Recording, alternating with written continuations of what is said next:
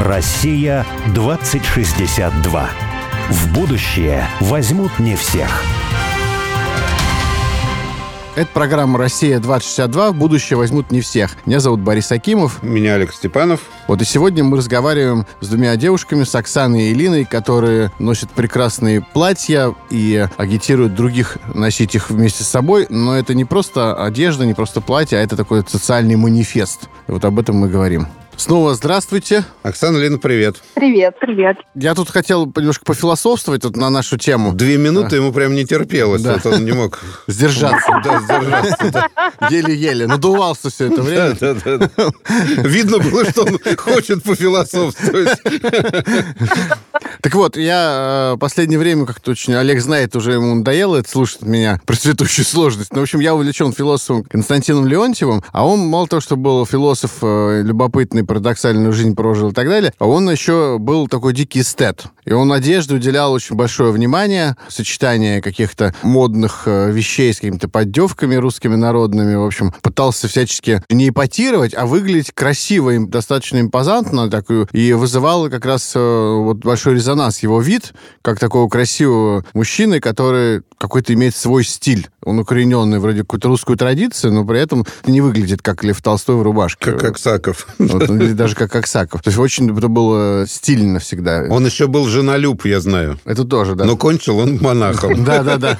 Да, у меня про него отдельно можно несколько передач делать. да. Так вот, это я к чему говорю? У него столько эстетическое чутье, чуткость, я бы даже сказал, эстетическая была развита, что он очень болезненно переносил всемирное такое упрощение, как он говорил, превращение всего мира в среднего европейца, в среднего буржуа, и в том числе во внешнем виде. Он какое-то время провел на Востоке, там на Крите жил, в Греции, в Константинополе. Вот он очень любил вот эту такую как цветущее многообразие Востока, где сочетаются какие-то турецкие мотивы, какие-то славянские, греческие, болгарские, русские там и так далее. И он ненавидел европейский костюм. Вот он вообще был достаточно такой жесткий человек, э, несмотря на свое, все свое эстетство. Все европейское он очень не любил, в том числе ненавидел костюмы. То есть сюртуки, галстуки все эти европейские. Он просто вот считал, что это просто вот обезьяна такая европейская, которая всегда одинаковая. Разнаряженная. А ему это очень нравилось. Ему нравился мир тот самый цветущей сложности, в том числе он в одеяниях. Мы с Олегом тоже тут, тут э, пропагандируем такое, скажем, многообразие социальное, культурное, мировое. И здорово. Приятно просто жить. Боря, Боря в трениках, например, При- сидит. да? Нет, я не в Я в трениках. шортах,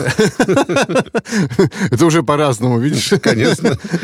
И, конечно, вот это многообразие, соцветие культур такое, оно выражается в том числе и в одежде. Поэтому вот тему нашего сегодняшнего разговора, я к чему говорю, к такому словосочетанию, которое у меня родилось в голове, как эстетизм, эстетизм э, против глобализма. То есть эстетизм, э, вот это многообразие эстетических красок, которые противостоят такому однообразию глобалистской политики в одежде в том числе, в образах в том числе, потому что, ну, понятно, что если мы посмотрим, в принципе, на среднего жителя Земли, то во многом он будет одинаков вне зависимости, кто он. Ну, Вот в одежде. Китаец, пиджак, галстук там надел, француз, пиджак, галстук, русский, американец, житель Южной Африки. Дальше у меня такая рисуется картинка. Если бы лет так 200 назад съехались в какое-нибудь место, там вот было бы что-то вроде прото-ООН такой, да, приехали представители всех стран. И какое многообразие красок мы бы увидели. Разные костюмы совершенно, разные образы. А сейчас приехали все, собрались в ООН, да, и мы видим, что там несколько человек в балахонах белых, саудиты, и еще там 3-4 человека, которые как тут это из Африки. Все остальные совершенно одинаковые. Дальше он спрашивает, а какой же выход из ситуации? Можно сказать, что вы э, в своем таком деле, которое кажется, может быть, некоторым э, недалеким людям каким-то поверхностным, ну, девушки выбирают красивые платья. Ну, в общем, общее место. На самом деле нет. То, как вы это делаете, это просто такое, можно сказать, социальная революция. Все, что ты сказал, у нас на самом деле даже дальше идет. То есть у нас все это пришло даже к объединению культур и объединению народов. Вот у нас, например, есть э, одна наша знакомая девушка, она в молодости жила в Узбекистане, и у есть э, чипаны. Чипаны — это национальное узбекское пальто, длинное такое в пол а в Узбекистане, в Таджикистане, они очень распространенные. Оно теплое такое, бывает хлопковое с ватой, бывает бархатное, такое прошитое вручную. Очень классная вещь. И мы увидели на ней этот чипан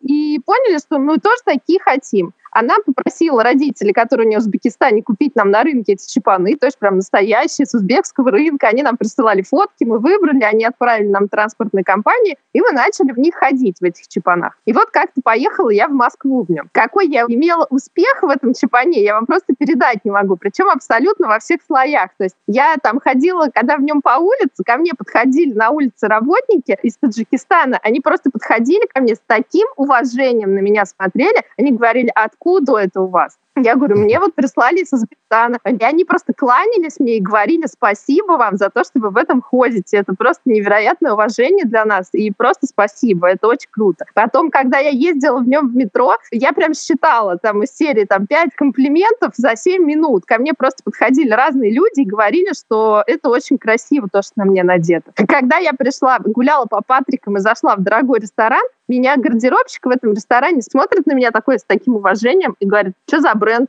Я говорю, поверите, говорю, самый настоящий, говорю, бренд с узбекского рынка. Он такой, о, уважуха. То есть вот настолько, понимаете? И после этого у нас огромное количество наших женщин купили чипаны. Вот у нас буквально позавчера была история, и ходит в них. Одна из наших девушек пришла в чипане, в э, чебуречную, продавщица, женщина в этой чебуречной, увидела этот чипан, говорит, да, да, я знаю, это же вообще, это же так круто, у нас же все в них ходят, в этих чипанах в моей стране. Она тут же начала звонить дочери, рассказывать, что их можно носить, что это не, там, не страшно, не стрёмно, на них можно там брошки повесить, лотками шелковыми замотать, еще что-то. Ну, то есть это вот реально идет какое-то межкультурное взаимодействие с помощью этой одежды. Слушайте, а вот, э, по-моему, Гоголь говорил про европейское платье, что человек в европейском платье похож на петушиную ногу. Как по-вашему? Странное такое сравнение. Ну, это такой об, образ словесный, да, такая петушиная нога. Мне всегда представлялся там какой-нибудь петух общипанный, например, или что-то такое, да? А на что вот должен быть похож, по-вашему, вот русский человек? У нас просто настолько, вот мы, это прям новая шутка у нас, да, что мы настолько богатая и настолько огромная страна, что нас в прямом смысле видно из космоса. Весь этот минимализм, все это преуменьшение, но это просто отказ от своей собственной богатой, богатейшей просто истории. То есть у нас такая возможность для цитирования всего чего угодно, и Запад, и Восток, и Север, и Юг, вообще все, что, ну, то есть любые пласты, ходи сверху вниз, слева направо, прямо и назад. Вот этот вот стиль а-ля Рус, да, который, как бы, про который мы там говорим, в том числе несем, почему-то у нас это связано только с павлопосадскими платками или там валенками, но это на самом деле не так. То есть русские, они очень яркие. Если там посмотреть коллекции, например, тех же самых европейских дизайнеров, которые там за последние сто лет выпускались, да, то мы увидим, что это одни из самых ярких коллекций. Ну, то есть, может быть, еще Индия с этим могла бы поспорить, да, вот с таким богатством и с такой роскошью. То есть иностранцы, как ни странно, видят нас именно такими. И именно это в нас и ценят. Ну, то есть каждая как бы страна, она же что-то в этот мир несет. То есть какой-то свой там культурный код. Вот наш культурный код, он настолько богат, что мы можем просто все в себя вобрать, переработать это и выдать что-то на итоге. И я помню, что, например, меня очень впечатлило, я смотрела лекцию про дягилевский сезон, и именно тогда я узнала, оказывается, что вот эта вся европейская мода, которая у нас существует там последние сто лет, она начала свой путь в том числе с дягилевских сезонов. А дягилевские сезоны, они привезли в Париж роскошь. Вот это вот роскошь а рус, вот это вот богатство. Ну, то есть какие должны быть русские люди? Богатые. Ну, прям вот в базе богатые. Ты смотришь, и ты видишь, что все у тебя хорошо, жизнь прекрасна, да? Потому что только с этого уровня богатства, когда человек чувствует себя богатым, он начинает и в среду тоже вкладывать. Нищие ничего не вкладывают в среду. Но это богатство какое-то такое не денежное богатство, да, а какое-то внутреннее богатство. Нет, все. Ну, то есть вот у нас есть вот эта фраза «доступная роскошь», да, и мы только что вот прям буквально недавно про это поговорили. Сколько стоит шелковое платье? Оно стоит столько же, как джинсы из масс-маркета. Угу. Ну, и это вот тоже тема богатства, в том числе и визуального. Да, это богатство, как мы говорим, там, парча и хохот, у нас слоган канал нашего, парча и хохот а, для богатых духом. Да, да, прям абсолютно отражает вот то, то, что мы несем. А скажи, пожалуйста, вот ты упомянул дягилевские сезоны, ну и вообще мир искусства, да? Но там это, мне, например, представляется, что это скорее что-то такое европейское, но украшенное русскими узорами, скорее. Вот действительно а-ля Рюс. То, что вы делаете, удивительно, вы же не пытаетесь копировать русские узоры вообще, да? У вас какой-то, получается, вот такой русский стиль, но он скорее, ну, такой вот по-настоящему, да? То есть вы не боитесь принести до Петровскую восточную какую-то одежду, да, в современность, но при этом вы ее делаете современной за счет как раз, наоборот, каких-то, может быть, действительно узоров, вы какие-то разрезы делаете, только ткань другую вшиваете, какие-то обшлага такие делаете с узорами, совершенно там не пытаетесь копировать что-то условно русское там, да, и поэтому у вас получается какой-то, вот скорее стержень какой-то такой русский, да, восточный стержень, потому что допетровская Россия, очевидно, была во многом явно Это актуальное геополитическое сейчас заявление, понимаешь, поворот на восток России. Попой к Европе. Да, да. В попы в парче к Европе. А скажите, пожалуйста, а вот как... Э, Прорубили, извините, окно в Европу, да, и какое-то время пытались туда лезть все время, а потом просто к нему стали поп, попы и все, закрыли.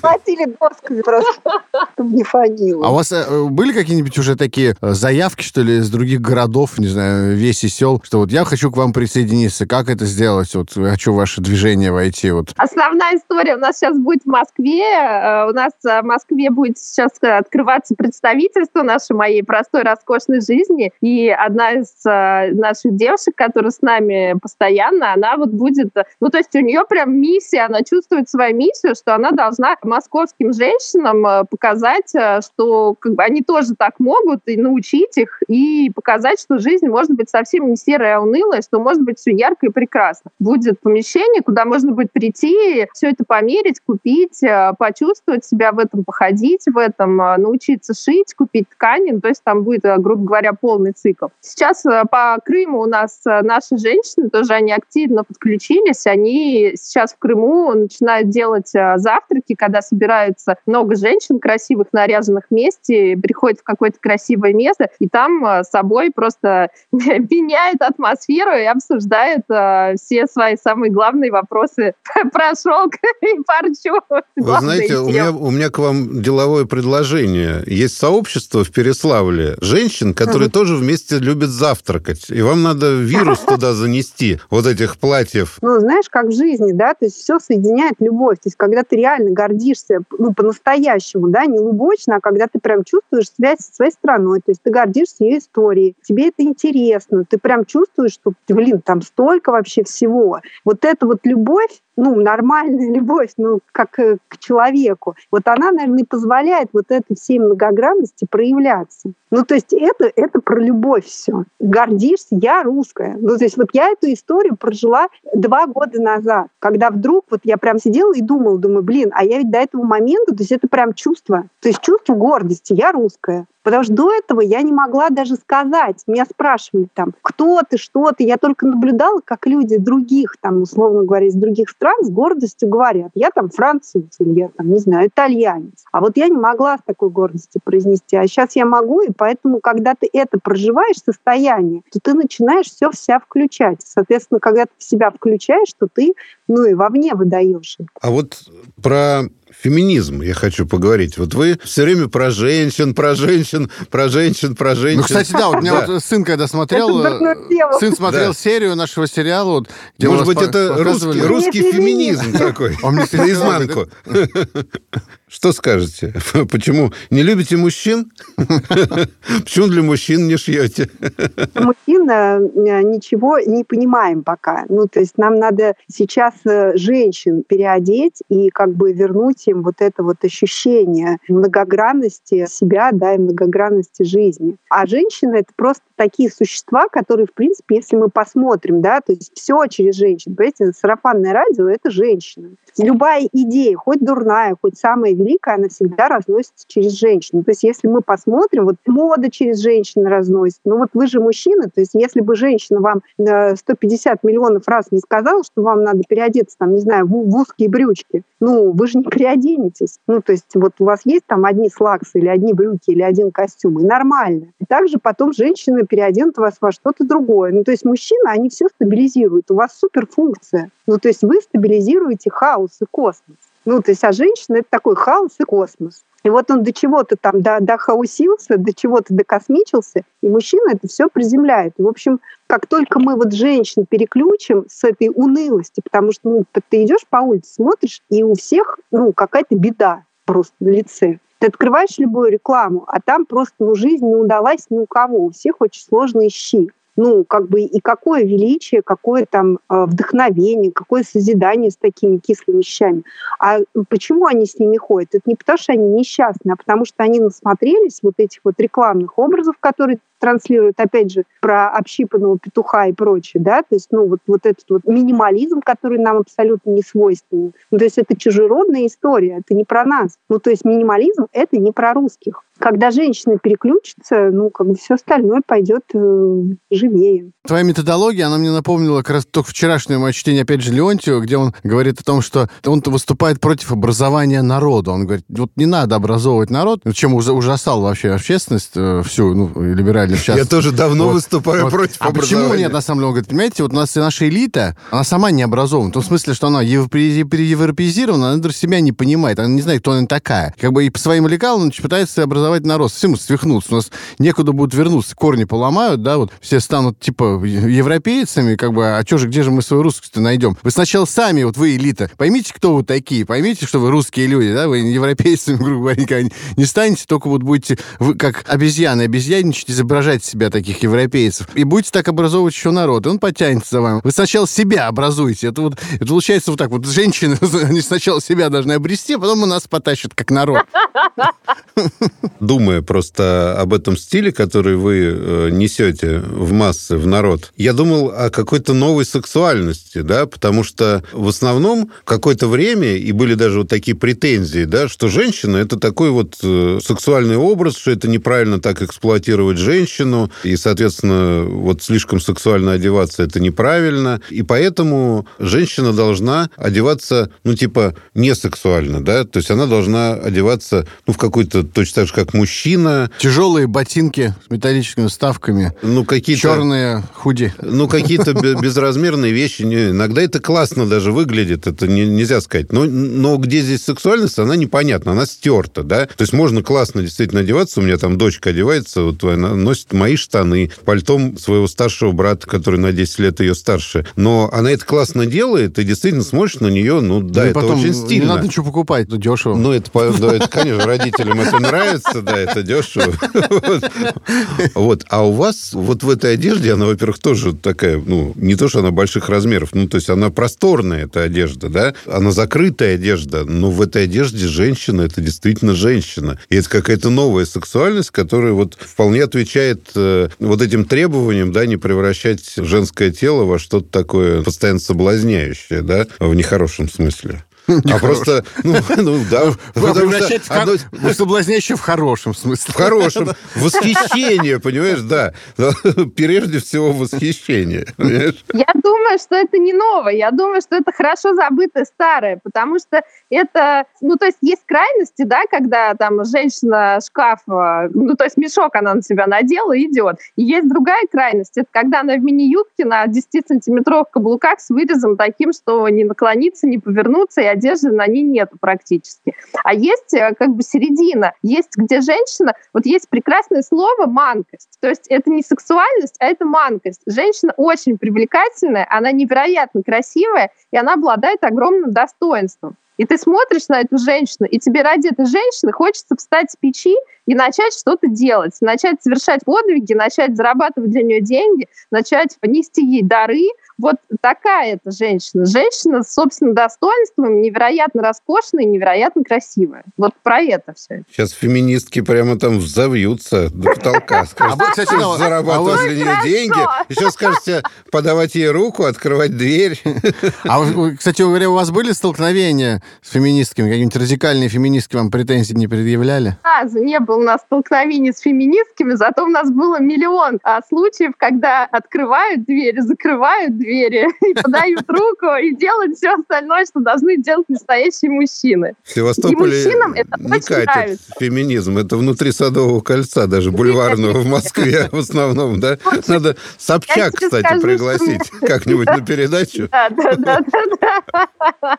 Но меня в Москве не было никаких столкновений с феминистками, и там тоже все с мужиками, все в порядке. Просто, знаешь, удивительная вещь. То есть мужик лежал, лежал на печи, тут он видит а, красивую, достойную женщину, просто он автоматом начинает что-то делать для этой женщины. Даже тот, который э, и не собирался. Поэтому хочешь, чтобы мужчина встал с печи, начни наряжаться. Это слоган. Я как раз хотел сказать, э, если у вас общественное движение, то надо уже какой-то лозунг выдвигать, а вот вы выдвинули тут же. Парча и хохот, отличный, по-моему. Парча и хохот, название общественного движения, а лозунг вот этот вот, если хочешь, чтобы страна встала с печи, начни наряжаться. Кажется, я говорю, эстетизм против глобализма. Тоже, кстати, хороший слоган. Эстетизм против глобализма, отлично. А скажите, пожалуйста, как вы себе представляете такую вот идеальную Россию, ну вот с точки зрения будущего, с точки зрения вот того дела, которое мы обсуждаем, которое вы делаете, то есть вот роскоши, парчи, хохота, эстетизма. Против э, глобализма. Так, вот если представить, что прошло 10, там, 20 лет, 40, 2062 год уступил, и ваша вот эта вот идеология, которую вы выражаете в ваших роскошных костюмах и подходе к жизни, она победила. Вот, и вот вы вышли на улицу. Ну, или я вышел на улицу, что я увижу. Ты выходишь на улицу и видишь вокруг себя красоту и чистоту, потому что, ну, я говорю, что женщины, например, как только женщины начнут ходить э, в длинных платьях, они очень быстро э, сорганизуют мужчин на то, чтобы на улице было чисто потому что как бы это неудобно. Я вот понял, в чем ваш... Вот я чувствовал какой-то подвох, провокацию какую-то. Я говорил, вот, вот феминистки все-таки, да? То есть женщины ходят царственно, да? А мужики подметают в это время вокруг. Это антифеминизм, наоборот. Да? Да, конечно. Феминизм — это если бы женщины и мужчины вместе подметали, соблюдая режим дня. И ходили в одинаковых платьях. Да, ходили бы вместе в каких-то робах таких. Это современный такой феминизм. Шутки шутками, но как бы если поговорить, например, про моду, да, э, в контексте того, что мода это всегда инструмент пропаганды, то о чем нам сейчас там та же самая, условно говоря, европейская мода и ну какие-то наши даже бренды, они немножечко вот наверное, под это влияние попали. То есть о чем нам последние там 15 лет или вот активно последние 5 лет пытается, что нам пропагандирует мода? Она говорит, быть нищими модным. Ну то есть это все же со всех сторон, да, то есть людям говорят, вы идите за полторы тысячи долларов, купите себе кроссовки из помойки. Ну, то есть зачем богатым людям прикидываться нищим? Ну, кстати, знаешь, вот сейчас какой-нибудь эколог тоже тебе скажет, я просто в скобочках хочу ставить сразу, что вот как кроссовки с помойки, потому что много отходов, и мы их должны перерабатывать. А вот ваша философия твоя как раз говорит о том, что, ребята, а давайте мы лучше будем делать такие классные роскошные кроссовки, которые не нужно будет выкидывать на помойку через год. И тогда тоже отходов будет меньше. И вот эта история про перепотребление, это история про нищих духом, да, потому что человек, он должен насытить себя. А если он все время ходит и смотрит на себя в зеркало, и он там выглядит бомжом, ну, естественно, ему хочется еще, еще, еще. Ну, то есть он, правда, в круговорот попадает, потому что он по новые бомжатские вещи себе покупает задорого. Действительно, когда у тебя появляются классные вещи, в которых ты себя, ну, то есть ты проживаешь это состояние, да, даже масс-маркет это, кстати, понимает. Там была коллекция, где был бархат, там были какие-то шелковые платья. Вот ее, эту коллекцию раскупили еще просто на подлете в масс-маркете. Ну, а все царственные, например, образы такие в том же самом люксе, это самые дорогие позиции. Ну, то есть человек хочет чувствовать себя могущественным, а это образы, то есть это образы там богини, бога, да, это образ царя, царицы. Это то, к чему мы в конце своей вот этой вот покупательской цепочки добираемся. Ну, кто-то просто добирается это через миллион ненужных вещей, которые будут выкинуты на помойку. Ну, а тут можно сразу просто, ну, то есть сделать квантовый скачок. Вот ты сразу вот это вот прожила, и дальше из этого состояния ты выходишь в мир. Потому что пока ты до этого добираешься, тебе не до созидания. То есть, ну, как бы у тебя нет этих мыслей, ты пытаешься удовлетворить вот эту личную потребность в неком состоянии, в котором ты себя чувствуешь. То есть вся филантропия, все меценатство и все созидание начинается после того, как человек удовлетворил вот эти вот свои личные базовые состояния, ответил себе на вопрос вот этот вот, э,